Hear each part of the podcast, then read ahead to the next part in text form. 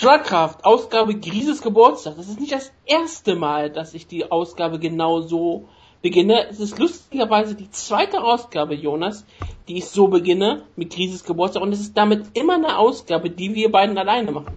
Das ist ja unfassbar. So habe ich dich auch mal begrüßt. Wir ähm, gratulieren aber auch nicht nur den guten Krise zum Geburtstag, denn auch ganz andere Leute haben heute Geburtstag. Zum Beispiel einen deiner Lieblingskämpfer auf der Karriereleiter. Kevin Randleman hat heute Geburtstag. Hat derselben Tag Geburtstag wie Grise. Das ist äh, mein neuer Lieblingsfakt. Ich hoffe, es ist schade, dass es Hassel nicht mehr gibt, sonst könnte die Grise da auch noch antreten, das wäre perfekt. Ja, aber das ist, das ist sehr schön.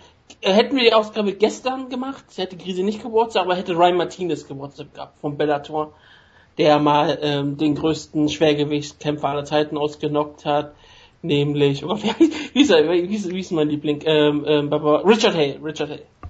Ach stimmt, da war ja mal was, ne?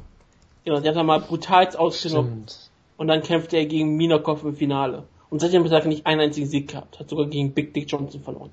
Ryan Martinez, Superstar. Tja. Okay, das, das, das war alles. Aber ich muss, ich muss ja, ja sagen, ich, ich gucke ja jetzt ja auch bei Tapology, wo du das bestimmt auch her hast.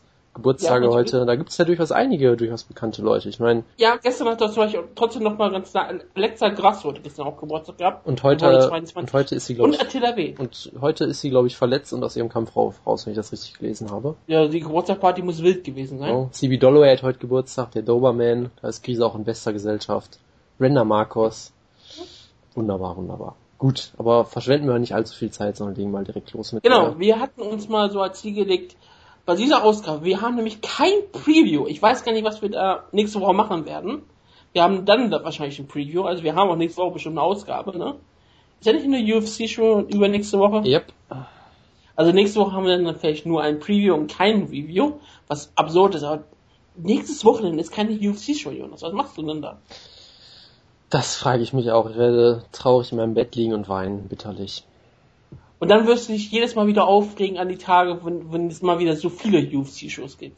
Genau. Also ich bin eigentlich immer unzufrieden, das kann man glaube ich zusammenfassen. So. Du bist ein typisch deutscher Mensch. Das, genau. Das würde jetzt ähm, der gute Kaiser. Genau. Das ist ähm, schrecklich, diese, diese Art und Weise. Nur am Aufregen. Wir haben uns trotzdem ähm, mehr oder weniger mal verständigt zu versuchen, die Ausgabe so um eine Stunde hier zu halten. Das wird jetzt relativ schwierig mit dieser langen Ankündigung hier. Und ähm, um ein festes ähm, Limit zu haben. Kein komplett festes Limit, falls ihr etwas länger reden, ist es ja nicht weiter schlimm. Und etwas länger ist Stunde ist auch egal. Aber wir versuchen jetzt mal das Review zu der letzten Show, die wir jetzt gesehen haben, UFC Fight Night äh, Texera gegen OSP, bei so einer halben Stunde zu halten. Maximal plus minus fünf Minuten oder was auch immer. Ich werde die Stoppuhr gleich starten. Ich werde wirklich hier professionell vorgehen. Ich habe sonst keine Notizen, logischerweise, deswegen bin ich total professionell. Aber ich habe eine Stoppuhr, also mein Handy. Und ich sage jetzt mal so, Jonas, Glover Texera hat OSP ausgeschoben. Ist er besser als Rosemar Palaharas gewesen? Äh, er hat, er hat, er war sehr respektvoll nach dem Kampf, das stimmt schon. Er hat, äh, er hat losgelassen und äh, hat dann auch gar nicht erst gefeiert, gefeiert, weil OSP halt komplett bewusstlos war und da auch irgendwie besorgniserregend lange rumlag erstmal. Das kam mir auch so ein bisschen komisch vor erstmal hat dann sich auch sehr schön um ihn gekümmert. Also Glava Teixeira wirkt irgendwie auch immer wie so ein relativ, ich meine, er ist ein furchterregender Kämpfer, aber sonst wirkt er eigentlich immer sehr sympathisch außerhalb des, des Käfigs. Von daher war das äh, ein schöner Moment hier. Es war, wenn ich kurz einfach mal reinspringe, aber auch wieder einer dieser richtig geilen Submissions, wo der Gegner, der in der Submission ist, blutverschmiertes Gesicht hat, schmerzverzerrt und das erinnert sich so ein bisschen wie an BJ Penn gegen, gegen wen war das? Gegen ähm, Joe? Stevenson? Ja. Genau wo das auch so alles so blutig war. Nicht so schlimm wie Joe Stevenson, aber trotzdem dieses, ich liebe dieses, dieses, dieses blutende Moment, wenn jemand im Choke hat und dann, dann spritzt er das Blut noch ein bisschen mehr raus, weil er alles mehr pumpen muss, um das Gehirn am Leben zu erhalten bei diesem Choke. Es ist ein ja, großartiges Finish gewesen von Laura Texera. Und dass sie ihn ausschokt, das war dann noch das Größte daran. Es ist, spricht natürlich nicht viel für OSP, dass er halt so blöd ist, dass er sich ausschocken lässt und nicht einfach irgendwann mal tappt, aber naja, große Fight-Intelligenz hat er ja sowieso nicht bewiesen. Ja, also ich muss auch sagen, was ich mir bei dem Kampf echt gedacht habe, es gibt, also wenn OSP gewinnt, ist das super, das ist immer sehr unterhaltsam, dann packt er auch gerne mal so einen Flutschock aus, den er hier auch wieder versucht hat. Nicht als einziger Kämpfer bei der Show im Übrigen. Genau, ich das, das war ist sowieso auch so ein, ein Highlight des Jahres irgendwie für mich, dass zwei Leute auf der gleichen Karten wo einen Flutschoke versuchen. Haben die ähm, mal zwei Leute auf derselben Karte eine Plata versucht? Äh, kann durchaus sein, ja. Kann Bei sein. der Karte, wo Ben, ben Sollers sogar per Plata gewonnen hat, war es nicht sogar noch irgendwo ein Versuch. Das, ist doch egal. Das weiß ich nicht mehr, aber auf jeden Fall, äh, ich finde äh, solche Kämpfe von OSB, ich fand das bei Ryan Bader schon so schlimm, ich finde das so unfassbar frustrierend, wie er kämpft, er denkt sich so, er hat Potenzial hat er ja auf jeden Fall, er hat diese Knockout-Power, er hat, äh, hat auch einen Ringer-Hintergrund so ein bisschen, er hat äh, die Athletik auf jeden Fall, aber ich habe immer das Gefühl, dass er sich komplett auf, auf seine äh, äh, körperlichen äh, ja, Fähigkeiten verlässt im Prinzip und da irgendwie äh, ja ohne seine auf seine Vorteile sich verletzt und irgendwie ohne jede Strategie in den Kampf reinkommt oder zumindest mit einer Strategie, die für mich nicht verständlich ist. Es kann natürlich sein, dass er eine hat, die ich einfach nicht verstehe, weiß ich nicht. Und halt oft so komplett wild kämpft. Ich meine, er hatte ja durchaus mal diesen guten äh, Bodykick gelandet, äh, wo er, äh, glaube ich, mit zusammengefaltet hat und danach zeigt er halt wieder sofort so einen total offensichtlichen Bodykick, den Glauber natürlich sofort fängt und ihn zu Boden nimmt was ihm, glaube ich, fünfmal im Kampf passiert ist, gefühlt oder so auf jeden Fall. Das, das hat mich das ist so sehr aufgeregt. Er, er droppt ihn mit einem Bodykick, ist komplett ähm, ihn am fast Finish, ne? Haut richtig hart gegen Lava Texera rein. Texera ist hart im Leben, natürlich, absolut. Und es ist absolut absurd, dass er 30, er wurde angeklingelt, sehr schwer angeklingelt, und 30 Sekunden später war er im Mount. Ja, genau. Also die, diese Takedown-Defense von ihm, ich meine, er hat Glover immer an seine Hüften im Prinzip rangelassen. Ich meine, guck dir den Co-Main-Event an von Michael Johnson, da bei jedem Takedown-Versuch kamen sofort die Hände den runter. Guck ich mir nicht an. Ja, ich, also nur als, nur als Gegenbeispiel. Der hat halt Benil Dariush nie an seine Hüften rangelassen, weil er das sofort immer unterbunden hat. Und ich habe das Gefühl, dass äh, OSP halt sich sagt, na, ich kann die schon irgendwie stoppen und dann lässt er ihn immer an die Hüften ran, wird dann zu Boden geschmissen, hat dann bei jeder Gelegenheit sofort seinen Rücken aufgegeben, was ihm ja am, am Ende auch zum Verhängnis wurde, um sofort wieder auf die Beine zu kommen. Also es wirkte halt wirklich so, als würde er im Prinzip denken, ich kann machen, was ich will hier mit dem mit, mit Glover und kann mir das irgendwie alles rausnehmen. Und ich weiß nicht, ich finde diese Kämpfe von OSB, also so wie dieser Beta-Kampf, auch unfassbar frustrierend äh, anzusehen, muss ich sagen. Das, das äh, macht, macht mich echt total fertig, wie der kämpft. So irgendwie ist das überhaupt nicht, äh, ich habe da irgendwie total was gegen, gegen diesen Kampfstil. Ich weiß, ich kann es auch gar nicht irgendwie logisch in Worte fassen, aber irgendwie regt mich das immer furchtbar auf. Ja, ja, also ich, ich weiß nicht, ich habe halt irgendwie bei die Ellbogen Kommentar gesehen, ja, das ist so einer der besten Light Heavyweight Kämpfe, die man aktuell so sehen kann oder so, wo ich mir auch dachte, okay, ich sollte, glaube ich, aufhören, die Division zu gucken. Weil ich meine, es war ein sehr actionreicher Kampf, wo viel passiert ist, aber irgendwie, es war für mich halt so sloppy größtenteils und so wild, dass ich mir irgendwie, ich weiß nicht, groß Spaß gemacht hat, mir ehrlich gesagt nicht der Kampf. Aber das, das mag auch nur an mir und meinen äh, merkwürdigen, merkwürdigen Geschmack liegen, das weiß ich nicht. Dein merkwürdiger Geschmack, genau. Nein, nein, das ist, glaube ich, nicht die Schuld. Ähm, ich fand es sehr lustig na, im Nachhinein, als ich im Cyber las, dass, äh, ich, dummer Zufall, dann Blavatexera einen Gatekeeper nannte, wo ich dachte, der ist die Nummer 4 im Light Heavyweight. Wenn dann Gatekeeper ist, er ein ziemlich hoher Gatekeeper, nämlich für die Top 5. Ich meine, in jeder anderen Gewichtsklasse würde ich Glavatexera auch normalerweise wirklich als Gatekeeper platzieren, weil er, glaube ich, die Fähigkeiten hätte, in vielen anderen Gewichtsklassen Top 5 zu sein. Außer im Schwergewicht, da wäre er wahrscheinlich Champion. Aber ähm, es ist relativ schwierig, in anderen Gewichtsklassen ähm, weit oben zu sein. Deshalb Gatekeeper von seinen Fähigkeiten her, aber er von seiner Position her ist der halt ein absoluter Elitekämpfer, der um Titel kämpfen sollte. Obwohl man je nach ganz klar auch weiß, er wird nie einen Titel gewinnen. Deswegen ist es ist er so eine richtig schwierige Position. Während ich sage, ähm, OSP, der ist, glaube ich, der präsentierte Gatekeeper der Division aktuell. Ja, das, das kann durchaus wirklich sein, weil er hat halt auf jeden Fall die, die athletischen äh, Fähigkeiten und auch, äh, sag ich mal, ist auf jeden Fall auch so ein gut genuger Kämpfer, dass er halt die meisten Leute besiegen kann. Hat er gegen ja, Patrick Cummins auch schön gezeigt. Aber halt ja, auf, ja. auf so einem richtigen Elite-Level kann er da halt nicht mithalten aktuell so. Ich meine, wenn du die, wenn du Entschuldigung, dass ich da so. Ja, ja, mach. Wenn du dir solche so seine Siege-Niederlagen in der UFC noch in Strikekurs anschaust.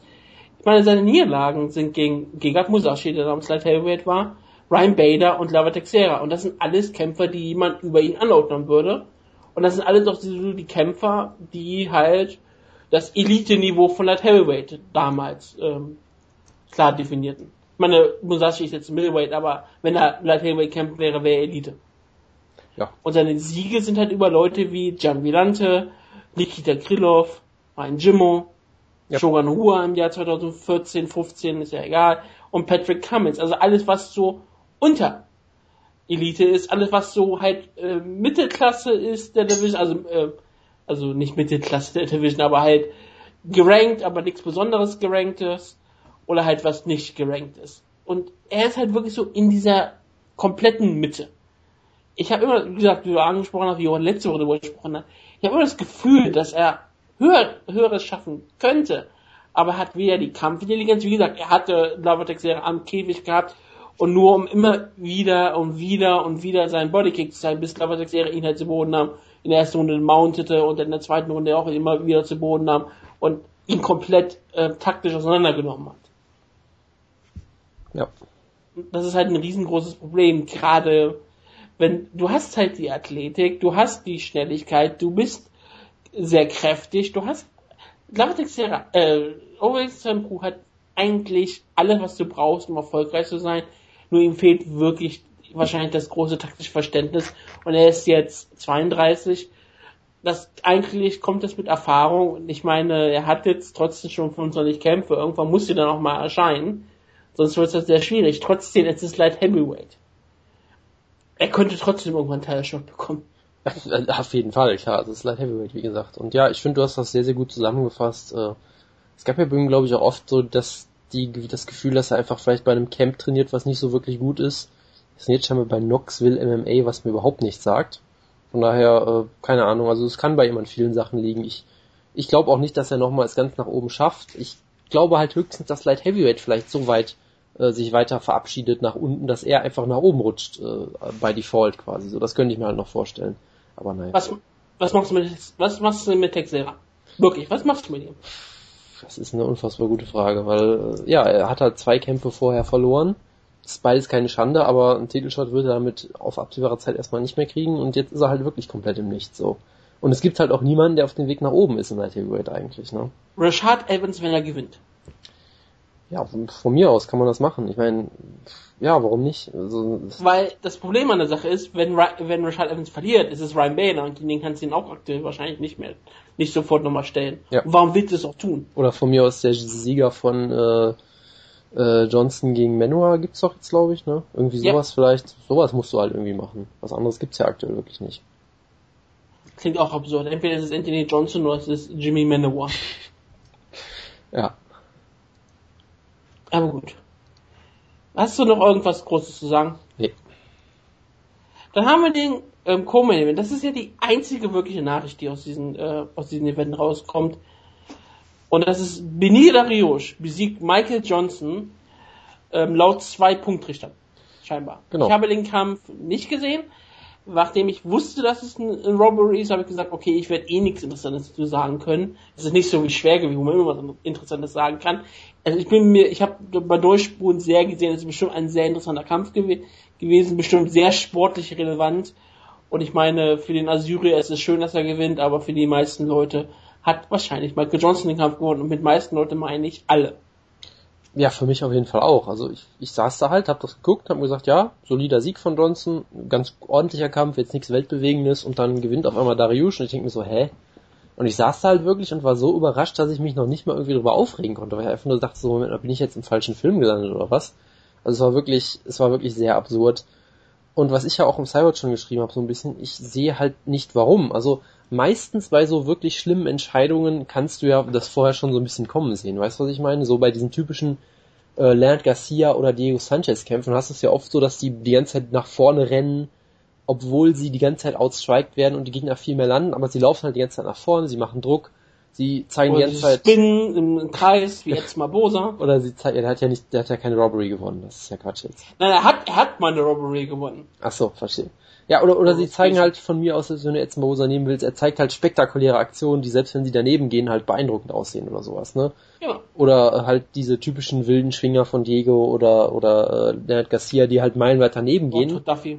Aber halt äh, zehnmal so beeindruckend aussehen vielleicht, gerade wenn du ein bisschen weiter weg bist, als ein Jab, der genau trifft oder so. Gerade der aber nicht Duffy. nach viel aussieht. Kannst du ein bisschen mit Duffy aufhören, hier ist ja schlimm.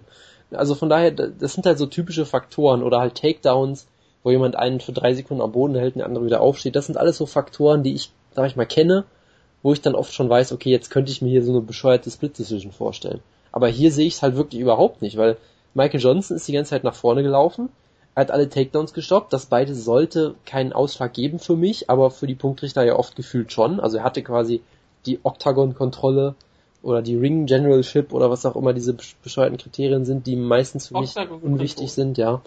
Ähm, und er hat auch die deutlich spektakuläreren Treffer gelandet. Also Dariush hat zum Beispiel einige ganz solide Leckkicks gelandet, ein paar ordentliche Jabs. Ähm, das waren auch so seine, seine bedeutendsten Treffer im Prinzip. Also alles auch eher so Schläge, die gefühlt von Punktrichtern eher öfter mal übersehen werden. Oder halt, ich meine, jeder erinnert sich natürlich an das berühmte Zitat von Cecil Peoples, Leckkicks don't win fights und so, ne. Also und Dariush läuft halt die ganze Zeit rückwärts. Ist, er wurde auf jeden Fall nicht deklassiert oder sowas. Das war durchaus ein eng umkämpfter Kampf.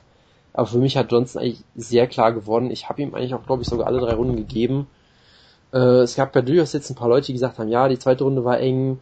Also es gab ein paar Leute, wenige Leute, die gesagt haben, dass es jetzt auf jeden Fall keine Robbery war, die sagen können, ja, man kann den Kampf vielleicht sogar an Dariush geben, aber die überwiegende Anzahl an Leuten, wenn ich jetzt auf MMA Decisions gehe, gibt es keine einzige Scorecard für Dariush.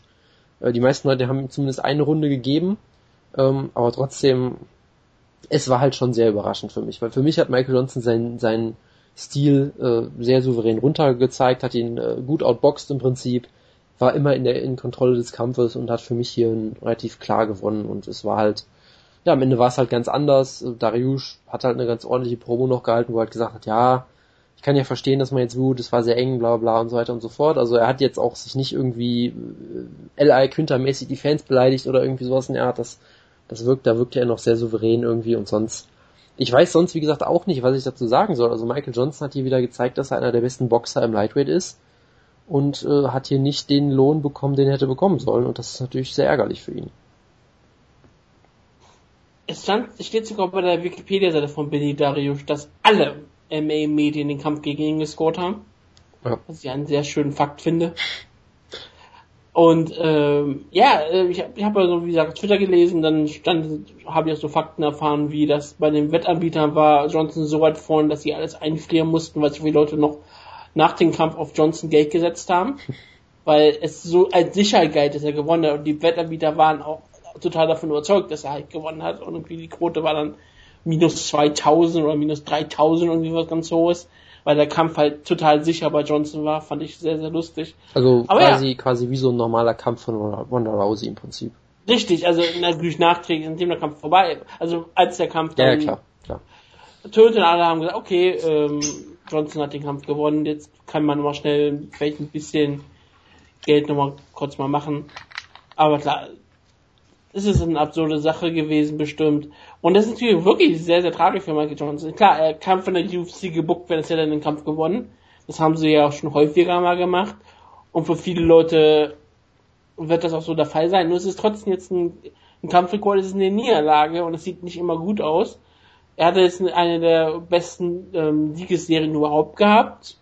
Mit Bedidarion als Sieg wäre er wahrscheinlich in die Top 5 reingekommen. Jetzt muss er halt so ein bisschen gucken. Ich, er wird dafür jetzt nicht bestraft werden, er wird dafür trotzdem weiter ähm, top gebuckt werden, aber es ist halt trotzdem eine Sache, wo man überlegen, wo es natürlich nicht einfach ist für Michael Johnson. Manche Leute ähm, brechen auch in solchen Niederlagen, wenn man halt sagt, man hat den Kampf klar gewonnen und man wird, kriegt trotzdem den Sieg nicht. Für Darius ist es am Ende trotzdem es ist ein Sieg offiziell. Das ist nicht wirklich schlecht. Und irgendwann vergessen die Leute, dass es eine Robbery war.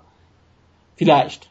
Auf die UFC wird das immer das vergessen, wenn sie Benny Darius nichts mal ankündigen. Ja, auf jeden Fall, klar. Und wenn Michael Johnson kämpft, wenn sie erwähnen, dass er eigentlich den Kampf gegen Darius gewonnen hat, ja, also, also eigentlich, ist es eigentlich ein Win-Win. Eigentlich ist es Win-Win, genau, das wollte ich gerade auch schon sagen. Nee, also es ist halt sehr ärgerlich, aber ich weiß auch nicht, was man sonst noch groß dazu sagen soll. Also, wie gesagt, ich finde, äh, Michael Johnson hat dir gezeigt, dass er auf jeden Fall auch ein Top 5 Lightweight aktuell äh, durchaus zurecht ist.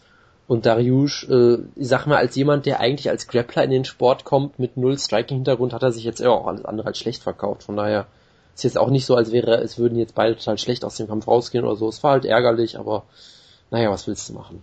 Wer hat sich auch nicht schlecht verkauft? Nämlich Dirk Bronson.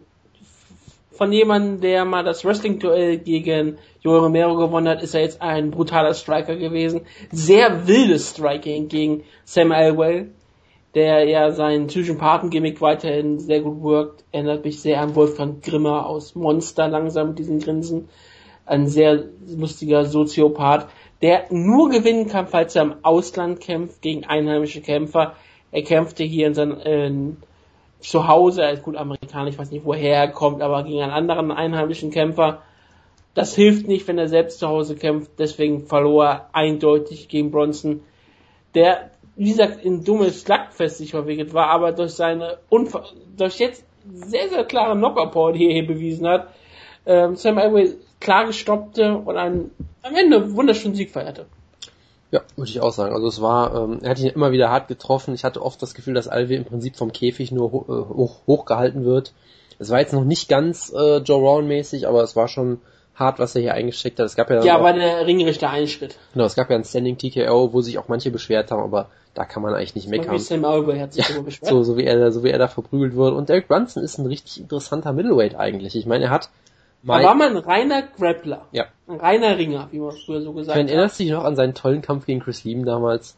Ja. diese, diese, äh, mit der, mit der, mit dem Ende des Kampfes diesen wunderbaren Siegesschrei äh, ausgestoßen hat, sich dann einfach hat fallen lassen, während Chris Lieben ihn dumm anguckt, weil der Kampf total furchtbar war. Es war so der toll war damals. Ja, also er hatte immer so furchtbare Kämpfe oft irgendwie, also nicht immer, aber schon ziemlich oft und er wurde doch, glaube ich, mal von Jacare komplett zerlegt am Ende von Strikeforce oder sowas. Also er hat sich ja, echt gemacht ja, seitdem. Da haben alle Leute gesagt, oh, schau mal, was Jacare für ein toller, guter Striker geworden ist. Dann haben sie alle gelacht, trotzdem, aber nur gegen Drake Bronson. Genau. Gegen echte Striker wird Jacare schlecht aussehen. Genau, und äh, also er hat sich echt gemacht. Ich meine, er, er, hat, er hat schon gezeigt, dass er Weltklasse Ringen hat, ganz klar, indem er YOLO zu Boden genommen hat. Ähm, er trainiert. Das ist schwierig. Genau, er trainiert bei einem, bei einem, bei einem großen Camp mit Jacksons, scheint da auch viel zu lernen, scheint sich immer weiter zu verbessern, hat jetzt zwei ich meine, er hat jetzt den K.O.-Sieg hier in äh, knapp mehr, etwas mehr als zwei Minuten. Davor hat der Ed Herman in knapp 40 Sekunden ausgenockt. Also, die Time Machine ausgenockt. Genau, also er scheint sich auch auf jeden Fall auch im Striking deutlich weiterzuentwickeln und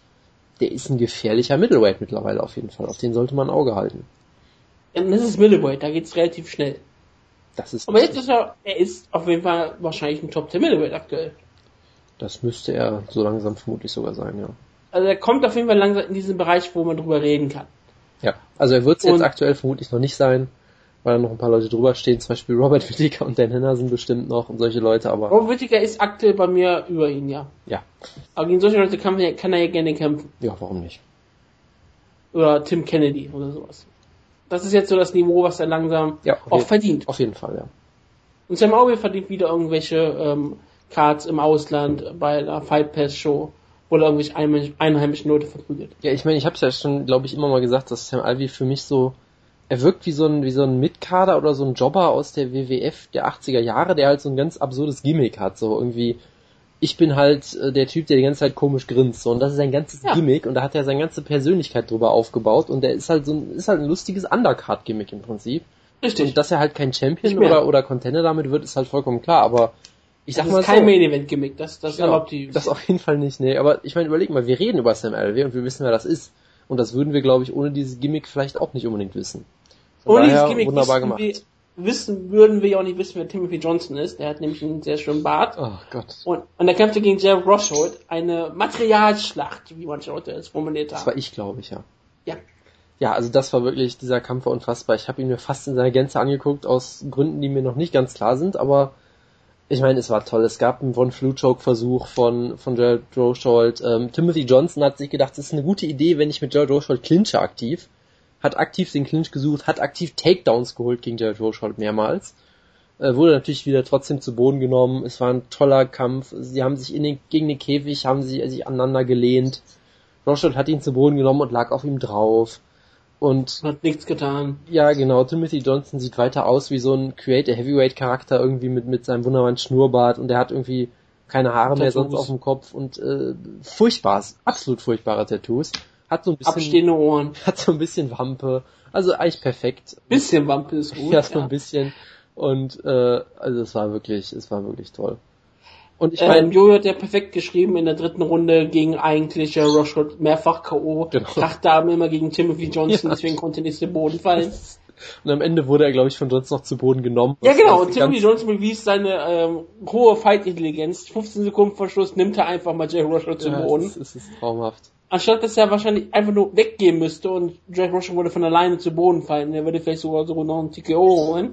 weil nämlich nachdem der Kampf vorbei war, lag Rochold noch ewig am Boden. Ja, also ich glaube, Mark Hunt hätte hier einen TKO geschafft, ohne auch nur einen Schlag zu landen in der Situation. Er hätte ihn Ja, wirklich einfach umgeschubst oder so. Er wäre einfach weggegangen und Ja. hätte dadurch den Kampf gewonnen. genau. Und ich finde es auch wirklich toll, dass Jared Rochold auch irgendwie, jeder Kampf von ihm ist irgendwie der gleiche, habe ich das Gefühl. Ne? Er nutzt halt seinen Ring, sieht aber auch immer furchtbar unspektakulär dabei aus und wird in jedem Kampf fast ausgenockt. Manchmal wird er halt komplett ausgenockt, manchmal halt nur so halb und irgendwie gewinnt er die meisten Kämpfe und ich weiß nie wie. Also es war wirklich ganz toller Kampf. Heavyweight ist schon eine wirklich tolle Gewichtsklasse. Ja, nur ein, eine Sache nochmal zum Schluss sagen. Wir müssen nicht mehr über den Kampf reden. Man muss sich ganz bewusst machen, mit diesem Sieg ist ähm, Jerry Rochelle höchstwahrscheinlich jetzt ein gerankter Heavyweight-Kämpfer. Ich will's doch schlaufen. Ja, schaut, schaut euch diesen Kampf an, wirklich, und überlegt euch, das ist ein Kämpfer, der gehört zu den Top 15 der Welt. Okay? Gut. Wer auch zu den Top 15 der Welt gehört, aber in anderen Gewicht, das ist Amanda Nunes und Sarah McMahon. Sarah McMahon, lustigerweise, wurde nicht als Olympiasieger, ange äh, Olympiasieger, Olympia-Medialisten angekündigt.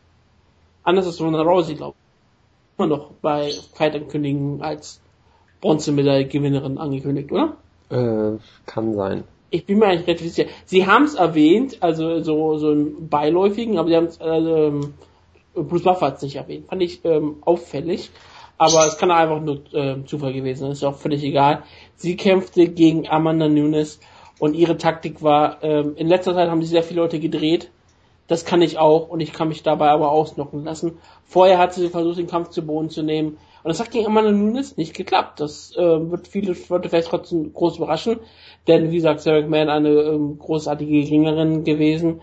Aber im, im MMA hat sie es eigentlich auch immer geschafft, ihr Tag sonst meiste Zeit durchzubringen. Nur gegen die Elite manchmal nicht halt.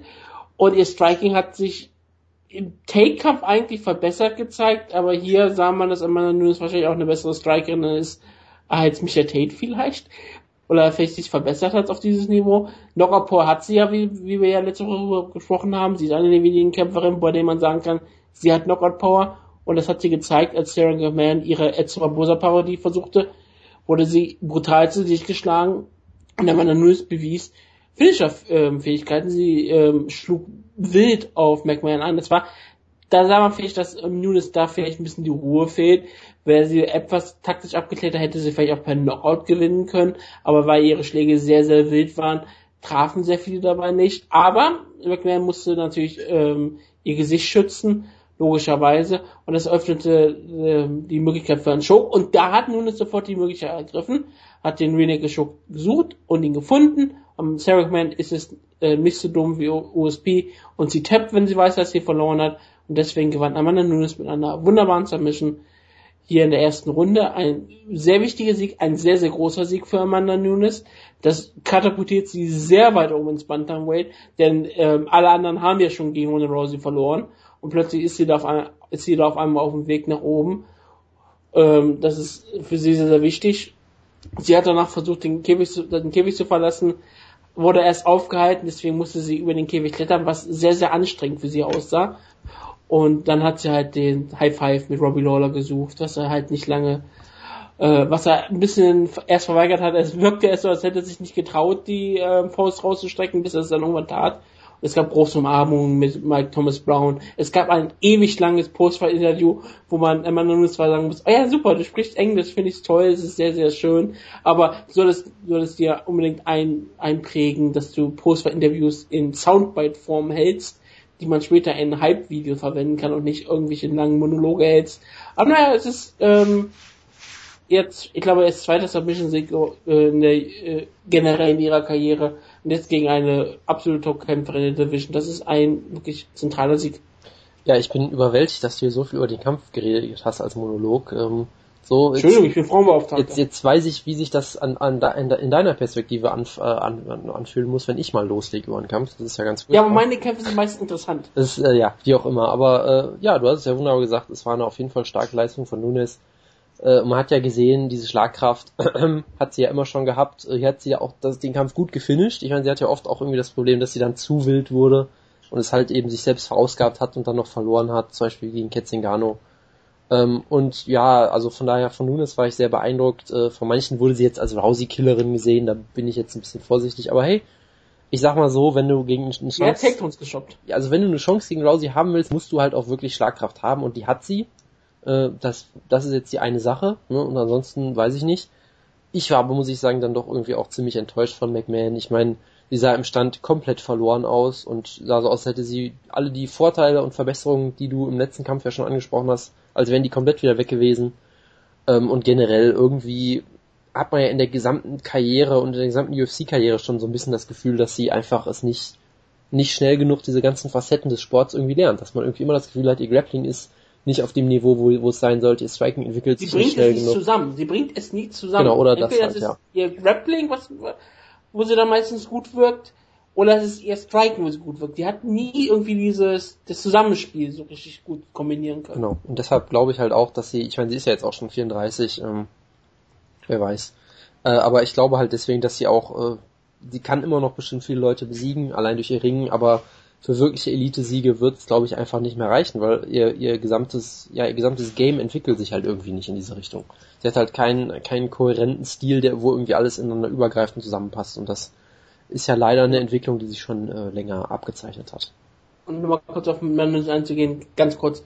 Ihre Siege sind jetzt eigentlich ziemlich beeindruckend. Sie hat nur diese Niederlage gegen Zigano und das war ein spektakulärer Kampf, den sie durchaus hätte gewinnen können. Hätte sie da vielleicht etwas besser nachgesetzt können, aber am Ende wurde sie dann halt gefinisht.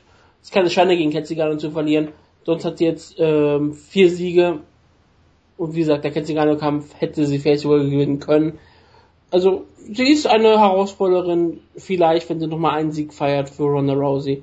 Aber die kämpft jetzt bald in Dallas, Texas gegen ähm, Christiane Cyborg Santos, habe ich mitbekommen. ja, genau. Genau. Ist der Ray Borg? Darüber haben wir ja im Vorlauf gesprochen, wir werden nicht sagen, worüber. Ja. Aber egal. Ähm, Ray Borg im Catchweight gegen Gene Herrera. Eigentlich haben wir jetzt fast schon eine halbe Stunde geredet, aber da ich schuld war, weil ich gerade lange über Nunes geredet habe, ignorieren wir das. Du kannst es genauso lange über Ray Borg reden. Ja, also Ray Borg, ich, ich liebe diesen Kerl einfach. Das war ein großartiger Kampf. Bis, genau, bis auf die Geschichte mit ähm, dem Weightcut halt. Aber er hat es hier wunderbar gemacht. Er hat äh, wunderbare Takedowns gezeigt. Er hat, glaube ich, auch wirklich nur drei Takedowns geholt und hat dann einfach seinen Gegner viereinhalb Minuten am Boden kontrolliert, mehr oder weniger. Das ist auch wieder sehr beeindruckend, dass er diese Takedowns erstens holt und zweitens die Gegner auch am Boden halten kann. Und am Boden ist er halt, er hat diesen wunderbar aggressiven Grappling-Stil, äh, wo er aber auch nie, sag ich mal, äh, Hideo Tokoro-mäßig Positionen aufgibt oder sowas. Er macht das aber auch wirklich gut, dass er halt eben, äh, hat das ja öfter mal versucht, dass er eine Guillotine versucht hat, wodurch der Gegner dann äh, gezwungen war, wieder auf seinen Rücken zu gehen und so weiter und so fort. Also er macht das jetzt er ist sehr aggressiv am Boden, aber er ist jetzt nicht äh, total übermütig und, und bringt sich dadurch selbst in, in Bredouillen oder so. Das ist sehr schön gemacht hier. Ähm, Herrera hat eigentlich auch ganz gut gekämpft, finde ich. Er war halt in dem ganzen Kampf im Prinzip in der Defensive, weil er halt gegen einen richtig guten Gegner gekämpft hat, aber hat sich da gar nicht so schlecht geschlagen. Hat immer wieder versucht, Submissions anzusetzen und so weiter und so fort, aber das typische Bild war halt wirklich, Herrera versucht irgendwie einen Triangle Choke. Ich denke mir, oh, guter Versuch. Und nach, bevor ich diesen Gedanken überhaupt zu Ende denken kann, ist Ray Borg einfach in der Side Control und ich weiß nicht, was passiert ist. Also unfassbar schnelle Guard Passes, immer wieder Guillotine-Versuche. Einfach, es ist halt genauso der Stil, den ich liebe. Diesen, Fast dieser, wie ein tasmanischer Teufel, ne?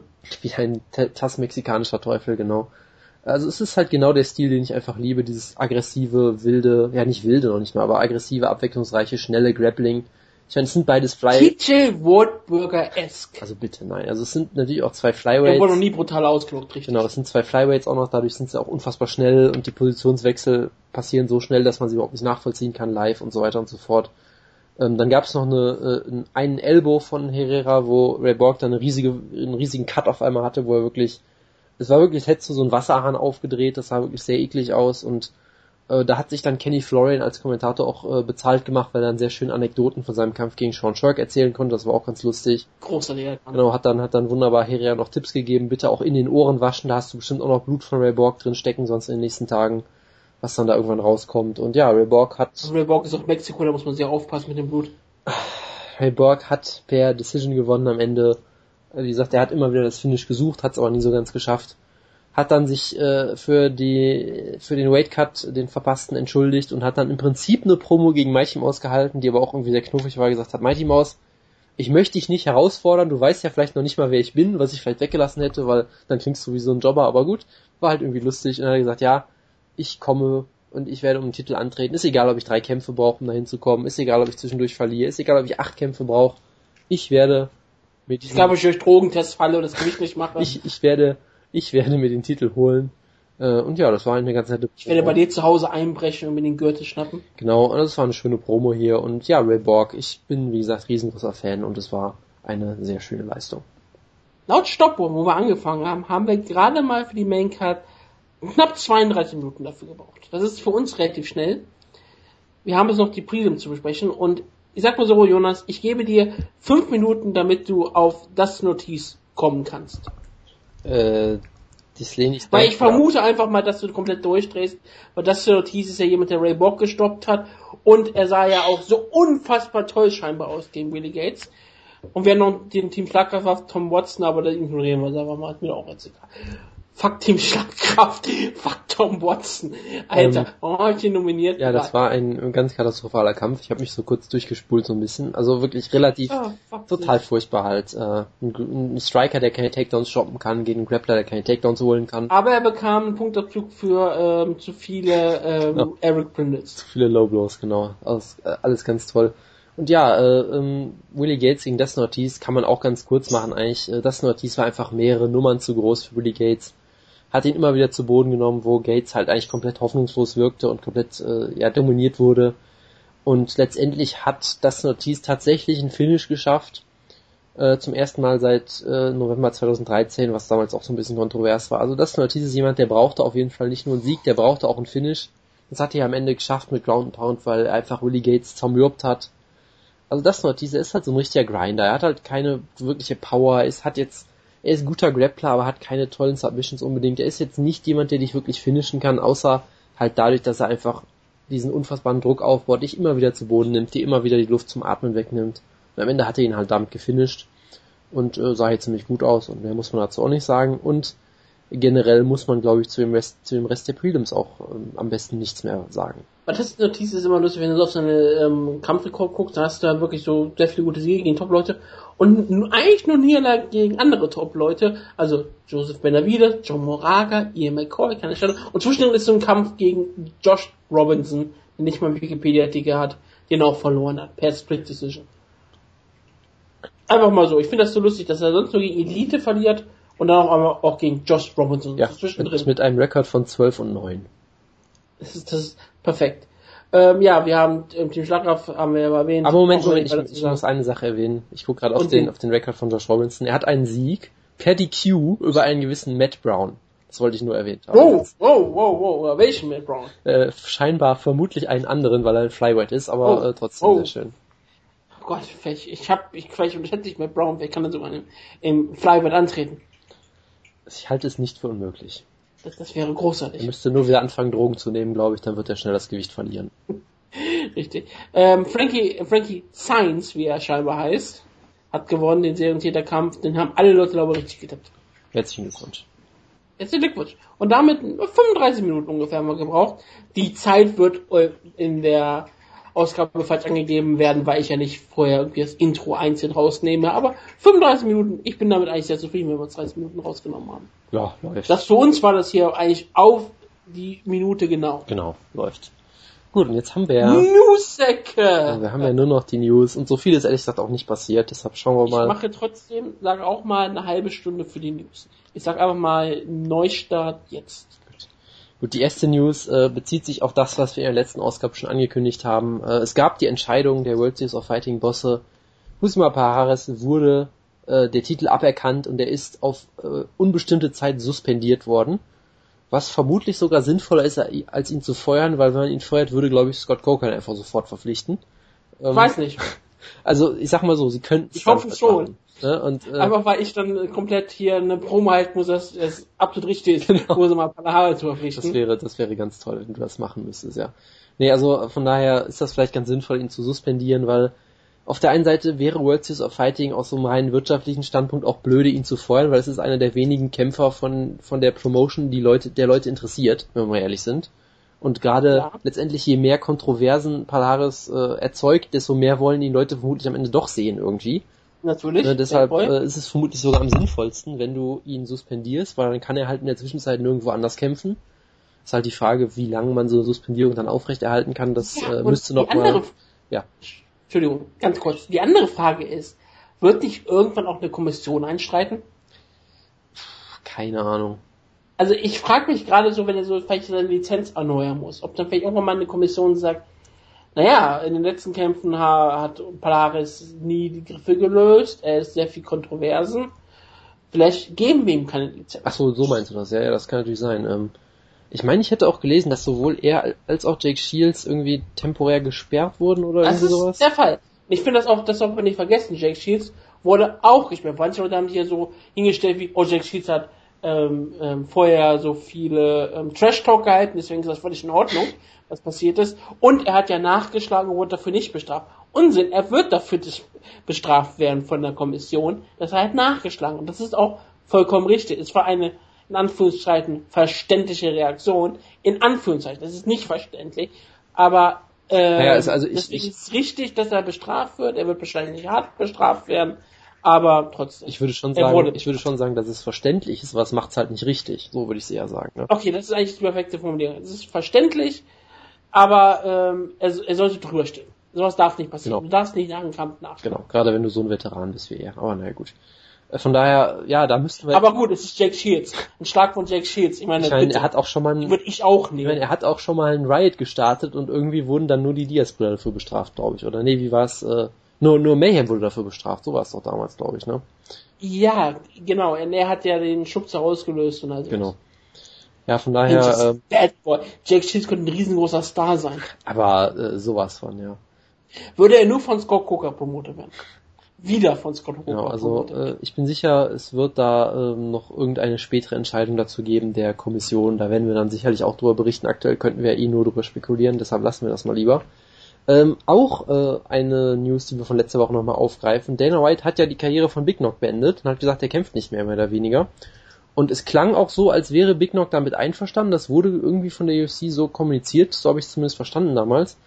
Äh, es gab jetzt eine Aussage von Big Knock, die dich sicherlich sehr freuen wird, wo er gesagt hat, ja, also ja, also Karriereende ist schon ziemlich nah, aber ich würde schon noch gerne noch mal einmal gegen Frank Mir ran, bevor ich meine Karriere beende.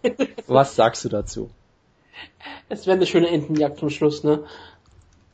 Ähm, Das Problem ist ja, das Problem ist ja ganz ehrlich, wenn du jetzt Big Knock gegen Frank Mir jetzt booken würdest, was du natürlich nicht machen würdest, und Big Knock gewinnt, dann muss er einen Title Shot kriegen ja fast schon wieder, oder? richtig, das ist absolut verdient. Er kriegt ja den Title Shot von Frank Mir. Äh, Den kann man so aufsaugen, wie so eine Seele, wie man es ja häufiger schon besprochen haben. Title Shots kann man nämlich, kann man nämlich auch äh, so verdienen. Und ich meine, Big Knock ist promotbar und wenn Fedor dann Champion ist, dann kannst du natürlich damit auch noch eine weitere Serie beenden. Das ist natürlich, ähm, sollte man nicht vergessen. Aber ich habe ja auch gehört, dass Fedor jetzt gegen Blagoj Ivanov in China kämpft. ist das so? Ja, ich, Ich dachte, er verhandelt mit der UFC. Ich habe es ehrlich Ich gesagt noch habe, nicht ich, verfolgt. das, ja. das Lustige an diesem Gerücht ist, und deswegen kann es nicht stimmen, aber es vollkommen idiotisch wäre von Fedor jetzt gegen Blago Ivanov zu kämpfen. Schon irgendwie. Ich habe diesen Kampf, dieses Gerücht habe ich gelesen, mit zwei verschiedenen Orten. Einmal haben gesagt, Blago Ivanov kämpft in China gegen ähm, Fedor und einmal haben, wurde gesagt, dass er in Moskau gegen Fedor kämpft. Und ich erwarte eigentlich, dass Inoki irgendwann auch mal einschreitet und sagt, Fedor kämpft bei mir, Inoki Bumbaye, Neujahr. Ja, also absolut. Wer, wo, wenn Gegen Eric Hammer. Gegen Kazuyuki Fujita. Komm. Ja. Nee, also, Das wäre, das wäre auch klasse. stimmt, Fedor News. Shinichi Suzukawa Fedor, gegen Fedor Emelianenko. Fedor News habe ich jetzt gar nicht. Wir werden jetzt auch nicht drüber reden, was Fedor über Ronda Rousey und Frauen MMA denkt, weil Fedor ein ziemlicher Idiot ist in der Hinsicht.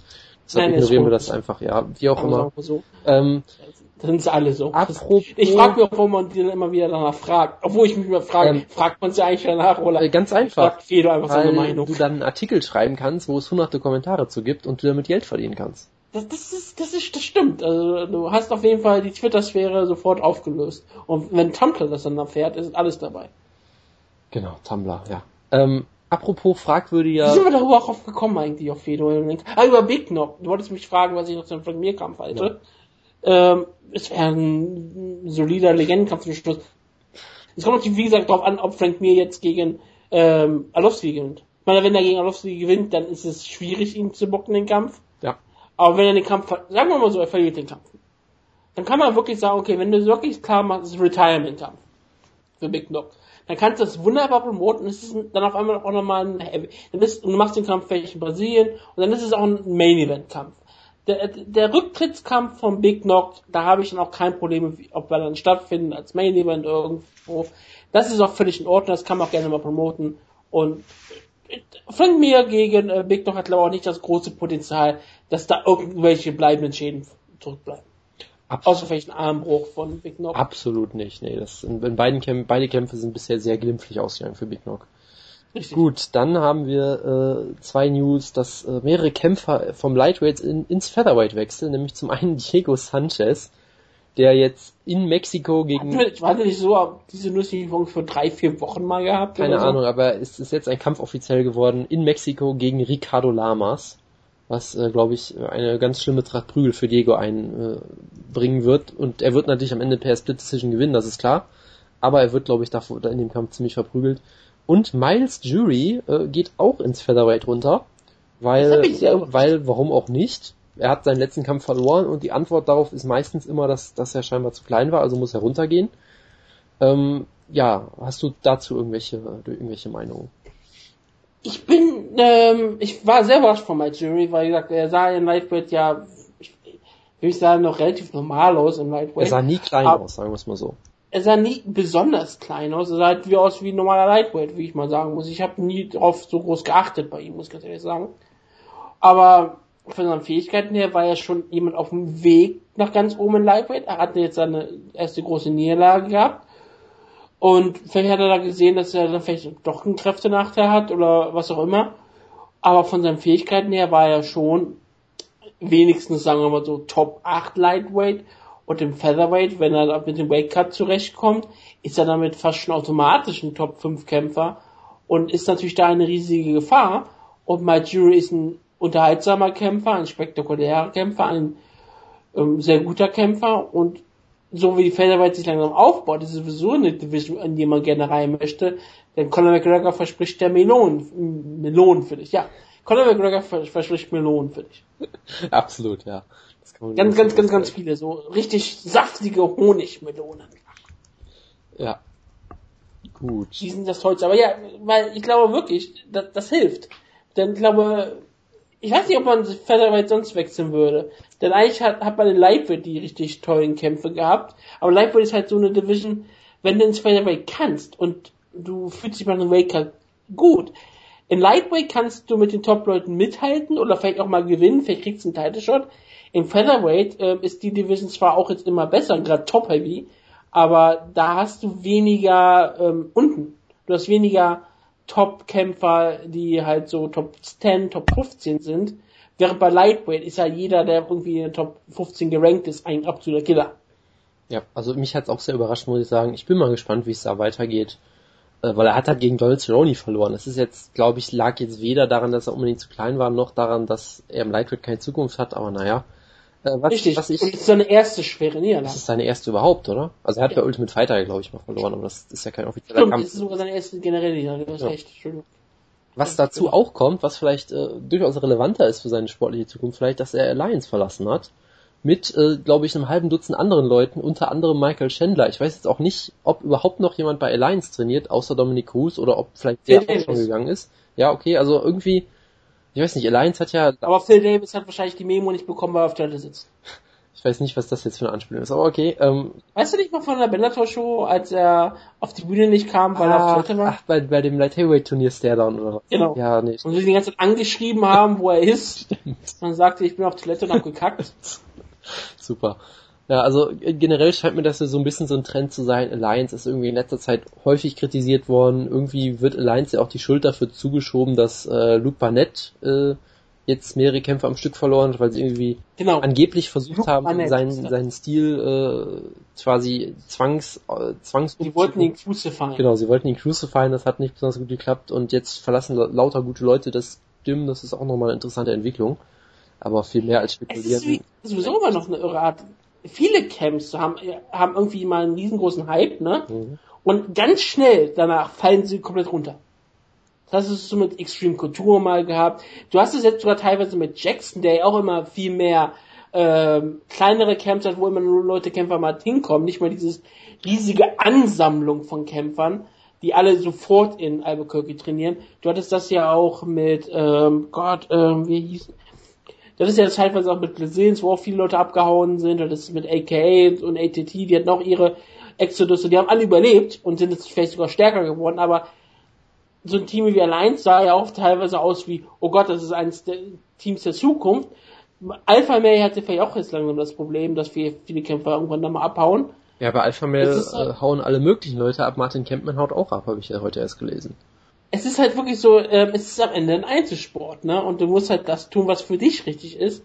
Und für Dominic Cruz hat sie halt ein Team um sich geschaffen. Es ist ja nicht nur Dominic Cruz, der allein macht, aber er ist halt das Gesicht gewesen und es hat ein Team geschaffen für seinen Kampfstil. Gustafsson trainiert er auch kaum noch. Er macht er, meine, er trainiert zum Großteil ja wirklich in Schweden noch zum Hauptteil. Und äh, wenn er rüberkommt, er, er macht, macht er auch nicht sehr viel ähm, Trainingszeit halt mehr bei Alliance. Das ist halt irre. Man, man versucht halt, glaube ich, auch aktuell sehr viel, nicht mal fix in ein Camp zu sein, sondern in vielen verschiedenen Camps. Und dann man vielleicht einen Haupttrainer hat, aber sonst nicht mehr. Ja. Und selbst da ist es ja teilweise so, dass man langsam Kämpfer nicht mit Camps ähm, verbindet, sondern vielmehr mit ähm, Trainern.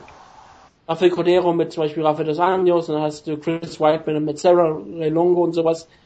Du verbindest langsam wirklich Kämpfer mit Trainern und du verbindest nicht Kämpfer mit Camps. Die Dillashaw und Duane Ludwig auch als perfektes Beispiel. Ja gut, wobei natürlich äh, Rafael Cordero irgendwie auch synonym mit Kings MMA ist und so weiter. Ne? Also da steht ja immer noch ja, Camp dahinter. Ist, aber ich sag mal so, ich werde eher den Namen Rafael Cordero kennen als Kings MMA, muss ich Das äh, kann durchaus sein. Wobei, ich, also ich sag mal so, diesen Personenkult um Greg Jackson gibt's ja auch schon ewig und Firas Sahabi und so ja, genau. Leute. Ne? Also das, das und ist ja Firas durchaus... Sahabi und sowas, genau. klar. Aber es ist halt wirklich langsam weniger diese Camps. Und ich habe wirklich mehr das Gefühl, dass die Kämpfer sich einen Haupttrainer suchen und dann halt wirklich da fix bleiben und nicht mehr so bei diesen riesengroßen, die großen Ansammlungen von Camps nicht mehr so so klar Es gibt sie immer noch, aber sie fallen langsam immer mehr auseinander. Gerade natürlich bei Kämpfern, die das Geld dafür haben. Ja, also es ist äh, interessant. Ich, ich kann da ehrlich gesagt keine Prognose in irgendeine Richtung abgeben, weil ich das Gefühl habe, dass diese Megacamps, so ATT, Black Zealand mäßig immer noch sehr, sehr prominent sind. Ja, gerade ja, weil sie bestimmt, äh, du hast Top-Kämpfer um dich und du musst vielleicht ja nicht so viel Geld abdrückt, als wenn du ein eigenes Camp startest. Ja, oder halt ja. sehr viel Camps ab, abgrast. Vor allem, du hast halt auch äh, vermutlich dann Typen für alles. Du hast halt irgendwie einen Ernährungsspezialisten, du hast einen Masseur, du hast, was weiß ich nicht, was da hast du halt diese ganzen Services, die diese Megacamps dir auch noch anbieten können. Dann weiter. hast du im Camp einen Ringer, einen BJJler, einen Kickboxer, einen Boxer. Ja. Naja, gut. Äh, dann haben wir noch einen Haufen Match-Ankündigungen. Äh, Robbie Lawler gegen... Das war schon an News. Ja, es kommt noch ein bisschen was. Also Robbie Lawler gegen Carlos Condit ist jetzt offiziell äh, bei UFC 193 in Australien am 14. November in der All Violence Division um den All Violence Titel. Ja, ähm, noch um den Welterweight Titel der UFC. Genau, dann gibt's noch Johnny Hendricks gegen Tyron Woodley äh, im Oktober. Bist du auch der Meinung, dass Carlos Condit gegen Robbie Lawler der bessere vermarktbare Kampf ist als der dritte Kampf gegen, ähm, wie heißt er nochmal, ich weiß gar nicht, äh, gegen Johnny Hendricks? Ähm, ja. Wobei ich jetzt Hendricks gegen, gegen Lawler auch nicht für unvermarktbar halte oder sowas. Nee, nicht wirklich, aber ich bin immer noch der Meinung, du kannst Carlos Condit immer noch besser vermachen. Das ist richtig, ja. Dann äh, gab es für UFC 192 direkt drei Ankündigungen. Wie gesagt, Johnny Hendricks gegen Tyron Woodley in der Non-All-Violence Welterweight Division.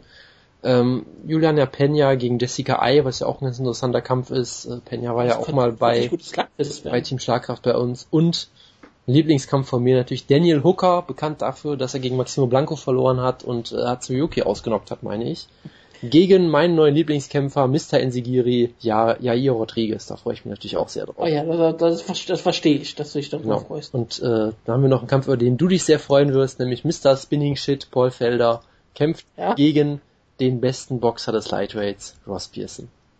Oh, ich hoffe in Irland, in seiner ähm, Heimat. Bei UFC 191 scheinbar. Also nein.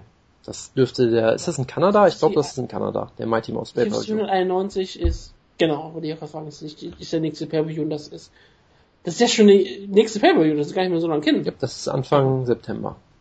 Ja, dann ist sehr schnell, dass Felder wieder zurück ist.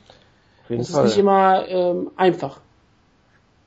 Aber ja, warum denn nicht? Das ist, könnte Barbosa gegen, ähm, gegen ähm, Pearson 2 sein. Es Meine ist, eigentlich Edson Barbosa. es ist auf jeden Fall, sagen wir es mal so, es ist auf jeden Fall ein sehr, sehr schöner Kampf wieder, der sehr unterhaltsam werden sollte. Ich habe nichts gegen den Kampf und ich werde ihn mir wahrscheinlich sogar angucken, weil ich Ross Pearson mag. Gut, dann haben wir einen Kampf, der mir äh, sehr viel Kopfzerbeiten, äh, Kopfzerbrechen bereitet. Äh, Gleison Tibor gegen Abel Trujillo. Ich werde hier ganz klar auf der Seite von Gleison Tibor natürlich sein. Aus Team Schlagkraftgründen und aus anderen Gründen. Ja, Auf die könntest du jetzt eingehen. Jojo ist nicht da. Ach, ich habe heute keine Das wäre der feministische, feministische Auftrag der Woche. Ach ja, Abel Trujillo, der, ja, er hat sich mehrmals auch schuldig bekannt, seine, seine Frau oder Freundin oder was auch immer verprügelt zu haben und äh, er wirkt generell... Trotz in der UFC. Ich bin kurz aufgestanden. Ja, weil er ist halt ein, der Liebling von Dana White, weil er halt Phyllis Slugfest äh, sich liefert und Jamie Warner mal ausgenockt hat, brutal. Deshalb ist er sehr beliebt bei der UFC, weil er auch, Und, und er noch was animieren lassen wurde. genau, und er wurde, ich überlege gerade, ist, ist Abel Trujillo nicht immer auch auf der Maincard oder sowas? Also der ist auch irgendwie, wird Es- sehr häufig auf Pay-Per-View Maincards auch sogar gebuckt. Er ist auf jeden Fall nie auf der, äh, auf der Fight Pass. Nee, das auf jeden. Fall nicht. Also er ist sehr beliebt bei der UFC, weil er, glaube ich, vom, vom äh, im In-Cage-Aspekt quasi alles verkörpert, was die UFC-Bosse lieben. Und Eigentlich auch, Und- ja, und genau, außer- auch der Tattoos ohne Ende. Genau, und, und auch äh, außerhalb des Käfigs äh, verkörpert er zumindest Sachen, die äh, gerne übersehen werden, sagen wir es zumindest mal so. Sachen, die man vermarkten kann, sagen wir es mal so. Wenn man Scott Coker wäre. Wie auch immer. Ähm, und dann... Was worüber wir letzte Woche nicht gesprochen haben, Nein. dem das ja Ground Pound ganz groß berichtet hat. Wir haben nicht über Marco Hook geredet. Was ist denn mit dem? Ach so, der, der will ja jetzt MMA machen, oder wie war das? Er hat sich mit Dana White getroffen letzte Woche in Las Vegas. Er kämpft ja jetzt diesen, äh, diesen Freitag, also in Deutschland ist es Samstagmorgen, kämpft er ja gegen, ähm, Lo äh, ist der Bruder Lowacki? Bin mir gerade überhaupt nicht sicher, ich tue mir gerade ein bisschen leid, ich gucke es auch nicht nach. Und Marco Huck hat sich mit Dana White getroffen, weil er mal Kickbox Europameister, auch Kickbox, glaube Weltmeister war. Das sind ja irgendwie alle Leute, die mal jemals Kickbox betrieben haben, sind automatisch irgendwann mal Europameister oder Weltmeister irgendeiner, ähm, irgendeines Verbandes geworden. Und der hat sich mit Dana White getroffen scheinbar und ja, Dana White ist sehr interessiert daran, weil Marco Huck ein sehr spektakulärer Kämpfer ist. Ich bin überrascht, dass Dana White Marco Huck kämpft, aber er hat auf jeden Fall behauptet und das ist ziemlich gut. Er ist bei, ich glaube bei The Ring, glaube ich sogar die Nummer zwei der Welt, nur hinter dem Bruder von Joel Romero, ähm, äh, Juan Pablo Hernandez. Juan Pablo Hernandez? Ja, ich glaube ja. Ich mache das gerade aus dem Kopf, das ist relativ schwierig, ich bin in Schwergewicht, äh, in Cruisergewicht. Und ja, Marco Huck wäre ja jemand, den man in Deutschland super vermarkten könnte. Er ist ja hier jemand gewesen, der sehr beliebt war. Irrerweise hat er keinen Vertrag mit Sat 1 mehr. Er konnte sich da nicht ver konnte sich da nicht auf die einigen, kämpft jetzt bei Sky im Pay-Per-View. Und er könnte vielleicht dann wieder bei Maxton landen, was ProSieben Sat 1 ist. Das wäre, finde ich, sehr lustig. Ja, ich kann da ehrlich nein, gesagt gar nichts zu sagen, aber gut. Ich gut, habe kurz gut, dass da wir eine es- Frage. Ja, gut, dass wir es erwähnt haben, auf jeden Fall. Ja klar, deswegen habe ich kurz eine Frage. Glaubst du, dass sowas UFC in Deutschland helfen könnte, wenn sie vielleicht für eine UFC-Card in Deutschland jemanden promoten könnten? In einem absoluten Freakshow-Kampf logischerweise ein Boxer wie Marco Huck. Marco Hook gegen CM Punk oder was? Nein, also. Marco Huck ist ein bisschen schwerer, ja, ich aber ja. Also natürlich könnte es ihnen helfen, weil es würde Medienaufmerksamkeit geben und es wäre mehr als null Medienaufmerksamkeit, was ja aktuell und ein gekriegt echter. Kämpfer, ne? Und ich meine, also da würden die Pay-Per-View-Zahlen der Maxdome würden äh, explodieren, glaube ich, ganz, ganz, ganz sicher. Ich meine, Marco Hook ist schon ziemlich bekannt in Deutschland, glaube ich, oder? Den kennt man doch eigentlich durchaus. Ja, es, er hatte auch sehr viel, ist auch ein sehr, sehr spektakulärer Kämpfer, das muss man ja sagen. Ja, und deshalb, äh, auch ziemlich blöde. ist, ich meine, es, es würde sehr viele Leute geben, die sich furchtbar darüber aufregen, wie kann er nur in diesen Blutsport wechseln, aber es würde halt viele Reaktionen dazu geben und das ist ja letztendlich das, was du haben möchtest. Genau. Genau. Und es ist Glowacki. Christoph Glowacki gegen China kämpft. Habe ich doch richtig Ja. gemacht. Aber er hatte ja Beispiel diese großartige Kampfserie mit Firat Askan, den ja der Jojo total gerne mag. Ist das so? Den er wirklich gerne mag. Okay. Nebenbei, das ist keine ähm, Witzaussage. Aber deswegen, er wäre bestimmt jemand, den man super vermarkten kann. Ist auch gerade mal 30. Und ich sag mal so, wenn selbst Tyson, Tyson Fury überlegt, ins Mixed Martial Arts zu wechseln, dann kann auch Marco Hook ins Mixed Martial Arts wechseln. für den Kampf. Ja, apropos, äh, apropos äh, UFC in Deutschland und Ground and Pound, hast du mich auch noch auf, auf eine Idee gebracht. Es gibt die neueste Version des Ground and Pound Magazins mit der tollen Überschrift, ich glaube, es hieß das deutsche Desaster. Aus irgendeinem, aus irgendeinem Grund, ja. aus irgendeinem Grund ha- hat das, hat, hat die, haben die von Ground and Pound zwar ein Bild hochgeladen, wo aber die untere Hälfte fehlt. Das heißt, du siehst irgendwie auf diesem sehr tollen Cover, du siehst Dana White, der dich anstarrt, was auch sehr unangenehm ist irgendwie auf Dauer. mit einem UFC Deutschland äh, T-Shirt. Du hast im Hintergrund auf der linken Seite einen Sturm, ein Gewitter. Auf der rechten Seite hast du den Fernsehturm und das Brandenburger Tor, um da Deutschland zu symbolisieren. Und du hast zwei, ähm, äh, ähm, wie nennt man das denn so, so Wegpfeiler. Auf, quasi links ist ein Wegzeiler nach Flop und rechts zeigt es nach Boom. Und die Frage ist, die UFC steht am, am Scheideweg zwischen Boom und Flop. Und mitten auf dem Cover steht auch noch ganz groß das Wort Hirnschäden, was ich auch sehr schön finde. Also es ist ein tolles Cover, muss ich sagen. Und äh, manch anderer würde sich jetzt sogar aufregen, dass es wieder typisch deutsch ist, so äh, nur so negativ zu denken. Aber ja, Ground Pound zieht aktuell scheinbar ein sehr negatives Fazit über UFC und MMA in Deutschland, was man auch durchaus nachvollziehen kann. Ich meine, ähm, TV-Vertrag ist ähm, fragwürdig, David Allen hat äh, hingeschmissen, ähm, es gibt relativ wenige deutsche Talente aktuell und so weiter und so fort. Also es läuft ja irgendwie vieles schief und äh, es gibt ein es gibt ein riesengroßes deutsches äh, MMA-Talent, das kämpft nur mal Bellator. Stimmt, da ist durchaus was dran, ja. Ich meine, Stefan Pütz gibt's Oder auch noch. in Russland. Ja, das ist richtig. Und äh, also von daher äh, Oder mein Bachelor. Nein, ist halt die Frage, ob Marke Hook das deutsche Desaster verhindern kann. Aber hast du gerade eben gesagt, dass Nick Hein kein großes deutsches Talent ist?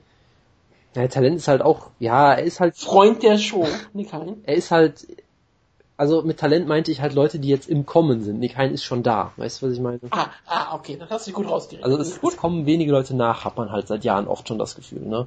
Jonas Billstein wartet noch auf seinen Anruf. genau um den UFC irgendwas Interim-Titel will er bestimmt jederzeit antreten. Genau, und dann habe ich noch zwei News ganz am Ende. Ähm, ich habe nur die Überschrift gelesen. Ben Rothwell hat ein Interview gegeben, wo er gesagt hat, ich warne die Heavyweight-Gewichtsklasse äh, äh, davor, der Tsunami Ben Rothwell kommt. Das ist der Tsunami, der beim Berlin abgebildet wird, auch bei Ground Town. Das ist bestimmt genau dieser, ja. Also Ben Rothwell und Marco Hook müssen nach Deutschland, dann wird das alles. Ähm, ja, das wäre ein großer Herkampf. Ich, ich liebe diese Person. Wahrscheinlich würde Marco per Guillotine-Show gewinnen. Natürlich. Ich muss ja sagen, ich liebe die Persönlichkeit von Ben Rothwell. Ich liebe es vor allem, weil es so ganz offensichtlich fake ist einfach, weil er gesagt hat, ich mache jetzt irgendwas Beklopptes und einfach, er workt halt ein Gimmick und es ist vollkommen fake und er wird damit natürlich kein großer Star werden, aber mich amüsiert es einfach hervorragend. Es, es ist sehr, sehr schade, dass ähm, er nicht auf dieser Karte ähm, gekämpft hat, wo wenn jemand wie Jeff Jarrett im Publikum sitzt. Und er hätte Ben Rothwell gesehen, er hätte ihn genauso wie Chase Hunt jetzt promotet für seine Global Force Wrestling Organisation. Das hätte er sicher getan, ja. Und dann müssen wir noch eine Sache am Ende erwähnen. Ketzingano hat ein Interview gegeben, wo, glaube ich, du im Gruppenchat gefragt hast, ist das Satire oder so? Ich habe ich hab gefragt, ob das Screenshot echt ist, weil ich ja. gedacht habe, vielleicht hat jemand das ähm, bearbeitet. Äh, das, das, das gesagt, Tollste ist auch wirklich, ich habe es, glaube ich, zuerst gesehen. Äh, du musst ja mal erklären den Leuten, was ja, das, das, das kommt sofort. Also ich habe es, glaube ich, wirklich zuerst gesehen als Screenshot vom Twitter-Account äh, Super Carlo, was ja ein Troll ist, wo ich wirklich dachte, okay, der hat sich diese, Deswegen fragt dieses Zitat ausgedacht und es ist echt. Sie hat ein Interview mit ESPN gegeben und äh, Sie hat im Prinzip gesagt, dass sie sehr überrascht war, dass Ronda Rousey eine Armbar gegen sie versucht hat. Ähm, also sie hat dann irgendwie gesagt, ja, wir, ich weiß nicht, ähm, ich, ich, sie wollte halt irgendwie. Ich war sehr überrascht davon, dass sie gegrappelt hat. Genau, sie, sie wollte einen Epic Fight zeigen, hat, wollte dann mit dem Flying nie anfangen und dann äh, gibt sie dieses tolle Zitat, I didn't realize we were going to do a Jiu-Jitsu Jiu match and all of a sudden she's going for my arm. Und äh, dann sagt sie sagen, wenn ich gewusst hätte, dass sie, dass sie äh, äh, sich meinen Arm greift, hätte ich vielleicht anders gekämpft. Also es gibt ja oft dieses, dieses Meme, dass irgendwie Kämpfer äh, keine Tapes ihre, ihrer Gegner gucken, aber wenn du gegen Ronda Rousey kämpfst und überrascht bist, dass sie äh, eine Armbar zeigen will, dann äh, ist irgendwie in der Vorbereitung, glaube ich, ein bisschen was schief gelaufen. Das ist so tragisch, weil Ket, würde Ketzinkano 35 Pfund mehr wiegen und hätte einen Penis, wäre sie perfekt für die All Violence Division. Ich sagte einfach nicht zu. Ja, also äh, sollte man sich am besten einfach mal selbst durchlesen, dieses Interview. Es ist, ähm, es ist sehr interessant. Was ist das an, an Nachrichten? Das äh, war's, ja. Ehrlich? Ja. Wir sind bei 25 Minuten und wir hatten vorher 35 Minuten, also sind wir ungefähr für den Content der Show bei einer Stunde. Das ist ja unfassbar. Wir uns vorher gehalten haben. Die Show wird etwas länger als eine Stunde sein, ich weiß, aber wir haben uns fast dran gehalten. Ja, fast und wer ist schuld? Grise ist schuld. Grise ist meistens schuld, der Lauscher Jung. Aber er ist auch natürlich Cyborg Admin, deswegen sollten wir ruhig sein. Genau. Schöne Grüße nochmal und alles Gute. Schöne Grüße. Und deswegen sage ich jetzt, Jonas, hast du noch irgendwelche letzten Worte? Ich glaube, nächste Woche ist Jojo wieder da. Das Oder? kann sehr gut sein, ich weiß es nicht. Wir, wir wissen nicht, er sagte irgendwo in Amerika. noch auf Pilgerfahrt. Genau, und hat, der, hat, hat diesen tollen Heavyweight-Kampf scheinbar live geguckt und sich sehr drüber gefreut. Ja, natürlich, muss er den gesehen. Was soll er machen? Bestimmt im Hutas. Weil wo will man sonst Heavyweight-Kämpfe sehen, außer in Hutas? Ja, wo will man sonst Jared Rochold-Kämpfe sehen? Das ist eine gute Frage. Ja, also nächste Woche melden wir uns zurück mit einem Preview für eine tolle Card. Äh, Holloway gegen Oliveira, was ein toller Kampf ist, wenn vielleicht auch nicht unbedingt ein toller Main-Event. Und ähm, der Rest der Card ist äh, sehr schlecht, glaube ich. Du hast Jack Rick Story gegen Eric Silver, Patrick Cote gegen Josh Burkman, ja. Chad Laprise gegen Francisco Trinaldo. Aber es gibt ein Highlight natürlich. Nikita Krylov kämpft in der Undercard, was vollkommen unverständlich ist für mich. Und Markus Ruggiero de Lima, der sollte doch mal in Deutschland stattfinden, der Kampf, ne? Äh, das wurde mal behauptet von manchen Seiten, ja. Und, äh, ah, siehst du, okay. und äh, Marina Moros kämpft noch, das ist vielleicht auch noch ganz interessant. Aber allgemein, allgemein eine ziemlich äh, schwache Karte. Und natürlich Olivier Aubin Merci gegen Tony Sims. Der neue GSP. Den, den, kleinen Bruder von West Sims. Bestimmt, ja. So wird's sein.